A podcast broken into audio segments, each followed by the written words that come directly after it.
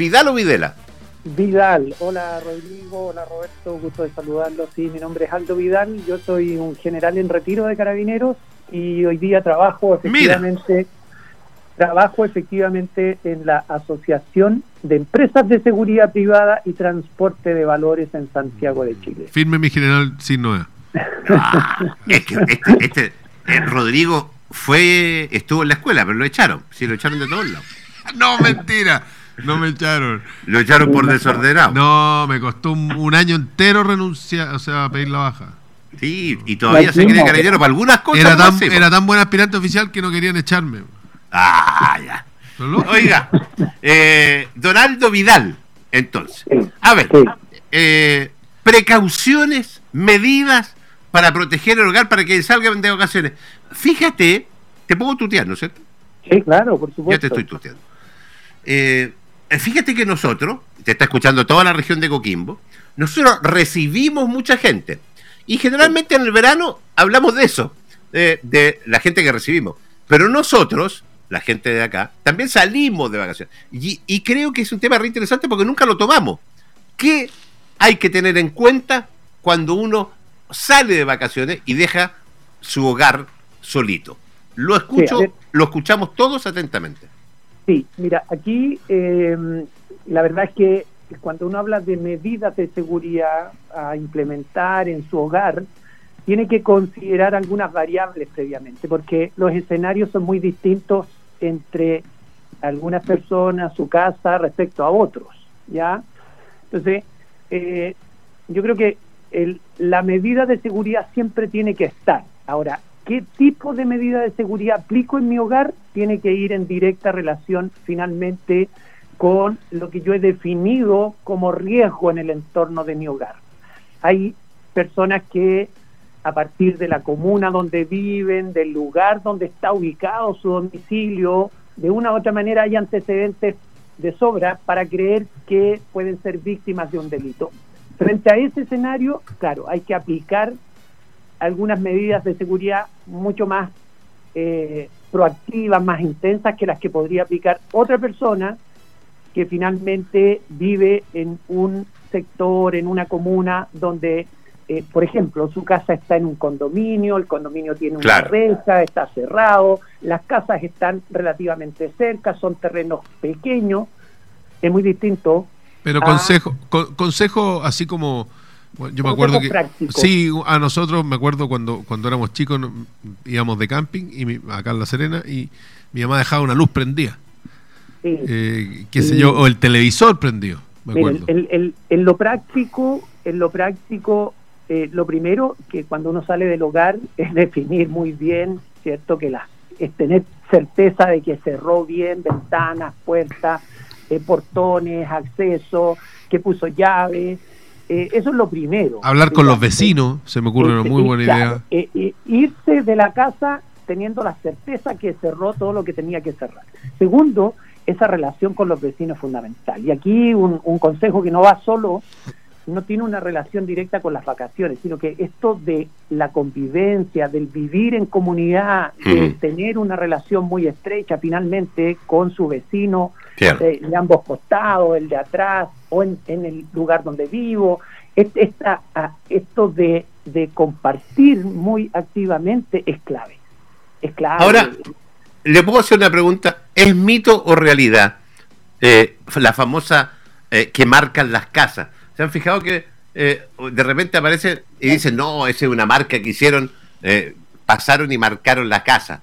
¿Es verdad es que, o es un mito? ahí mira, ahí hay, que, eh, yo, yo creo que es buena, es muy buena la pregunta en, términos de que eh, uno tiene que tener claro que no porque en una comuna, por ejemplo, eh, si en una comuna ocurrió un hecho grave, un, un, homicidio en una determinada comuna, no necesariamente porque ocurrió un homicidio, que fue una, un hecho violento, que se conoció, no necesariamente la persona tiene que sentir que está vulnerable en su hogar. ¿Me entiende? O sea, eh, hay que entender que estos delitos que se vinculan a inmuebles vacíos corresponden a un tipo de delincuente y ese delincuente es el monrero. Y el monrero, a partir de lo que tú me dices, eh, no roba eh, eh, no improvisa un robo. El monrero establece primero que en ese inmueble no hay gente y después actúa. ¿Ya? Eh, o sea, hay un, un, un antes. Eh, ¿Hay un estudio previo? Hay un estudio, comillas. y, no, le gusta el contacto con no le gusta el contacto con lugares habitados, entiendo, ¿no? Efectivamente, normalmente el monrero que está disponible para robar en una casa donde no hay personas es muy distinto a aquel que hoy día, a ese delincuente juvenil que hoy día está, eh, que está lamentablemente tomando fuerza el delito este que se da en ciudades un poco más grandes, principalmente en Santiago, en comunas del sector oriente, donde entra violentamente a una casa mm. sabiendo que hay gente dentro y va a reducir a las personas y va a robar con las personas al interior. Pues, eh, o derechamente o derechamente delitos como el portonazo, ese tipo de cosas. Claro, claro, que, corresponden a otro. Estamos hablando de otro tipo de delito eh, que es la precaución que uno debe, tomar cuando deja su casa sola. Eso es lo que estamos hablando.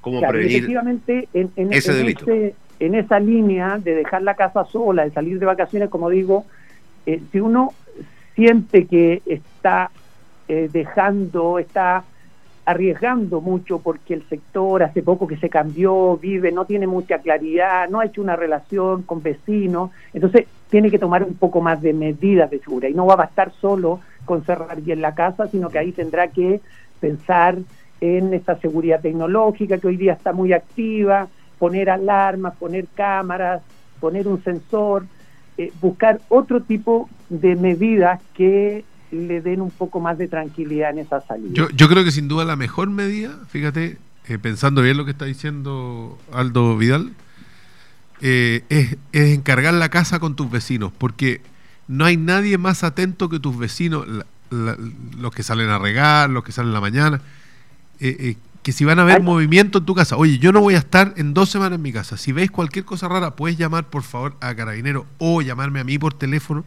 porque no debiera venir nadie. No debiera mm. entrar nadie. No debiera, no debieran sacar un auto, perdón, no debiera nada, no debieran hacer ni, ni un movimiento. ¿Me podéis llamar cualquier cosa? Sí, claro, encantado. Efectivamente, hay una dinámica en el barrio, una rutina que se conoce, eh, tú sabes perfectamente tu vecino a qué hora se va en la mañana, a qué hora vuelve. Hay toda una relación ahí que, claro, ayuda mucho, ayuda mucho. Sobre todo aquellos que están en, ahí en, en la línea más estrecha, el del frente, el del costado. Porque, finalmente, porque finalmente si yo tengo una cámara y que va a reaccionar a ciertos movimientos, pero no hice ningún contacto con mis vecinos, la pega me va a costar mucho más. Hmm. O sea, es muy distinto que yo llame a mi vecino y decir, oye, podía echar una mirada, puta, ¿sabes que alguien, eh, acaban de romper un vidrio o, o, acaba de pasar algo en mi casa porque la cámara se me activó, en fin.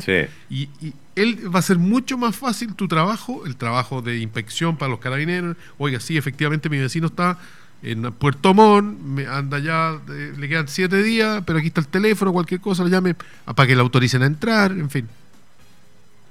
Antiguamente se, yo no sé si se usa ahora, antiguamente se usaba, eh, Aldo, que uno dejaba encargada las casas a carabineros. Yo creo que hoy en día tiene tanta pega carabineros que ya no se usa. Eh, yo me acuerdo que uno iba a la comisaría, a la tenencia y decía, ojo que... Eso ya no se usa, ¿no? Está el, la vigilancia de viviendas eh, en vacaciones todavía está vigente ese servicio, o sea, uno puede concurrir a una comisaría y hay un libro de registro donde uno le eh, deja, digamos, su dirección, el tiempo que va a estar fuera y, y en teoría eh, los carabineros debieran pasar por ese lugar a lo menos, no sé, una vez por, turno. Sí, de, claro, tú, bien dices. De hecho, te dejaban un, un, papelito antes. que era, que era un, comprobante de la ronda. y, decía cabo tanto, sargento tanto, suboficial tanto, eh, 1834 sin novedad. Y dejaba el papelito en el coso. Entonces tú después llegabas ahí de vacaciones y tenías 5, 7, 8, 12 papelitos que decían lo mismo. Bueno, lo, lo, hoy día la coordinación, ustedes saben que, la institución tiene un, programa finalmente que tiene que ver con el plan cuadrante de seguridad preventiva y dentro de ese hay algunos modelos que tienen que ver con, con carabineros comunitarios que tienen una relación más directa con vecinos que se coordinan, digamos, juntas de vecinos.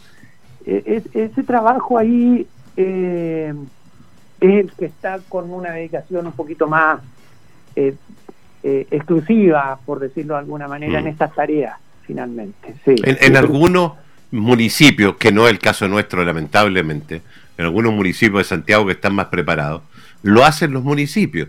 Eh, es el caso de Las Condes y otros municipios, La Reina creo que también, también tiene el mismo sistema. Pitagura también lo tienen, los Barnechea también. Acá tenemos, con suerte, tienen una camioneta. No hay mucha preocupación.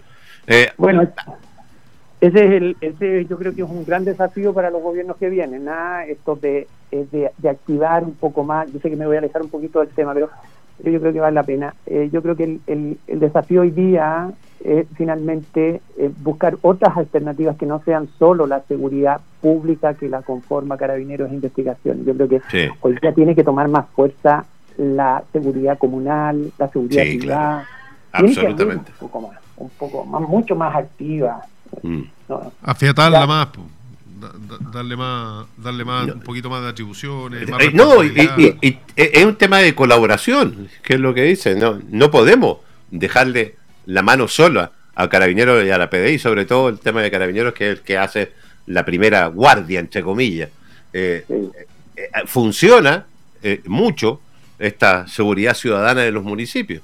Y, efectivamente funciona yo creo que, para allá tenemos que ir. Yo creo que tiene que haber un trabajo mucho más activo y con más atribuciones. Bueno, ahí hay, hay que pensar en modificaciones, ¿cierto?, de leyes que de alguna manera vengan a regular bien el trabajo de la policía, de, de la eventual policía comunitaria, policía comunal, municipal, como quiera llamarse, pero que eh, venga a, a desarrollar tareas que hoy día Carabinero desarrolla y enfocar a Carabinero en, lo más más complicado y, hoy día más que nunca que, vemos que a cada rato aparecen hechos tan eh, duros el uso de las armas el narcotráfico el microtráfico hay tanto finalmente en, lo que tienen que estar las policías que en esto de la prevención en esto de la vigilancia eh, deben estar otras otros organismos finalmente mm. preocupados.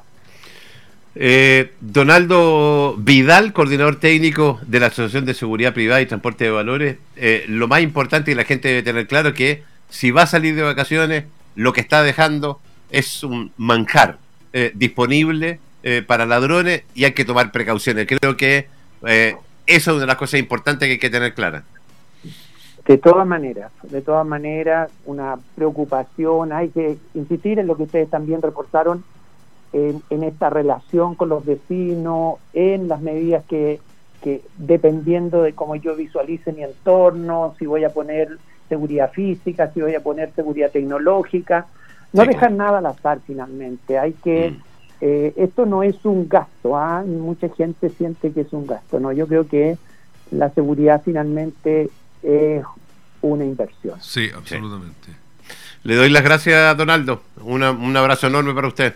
Encantado, pues que sigan teniendo la buena audiencia que tienen en la cuarta región. Muchas gracias. Gracias. Chao, chao.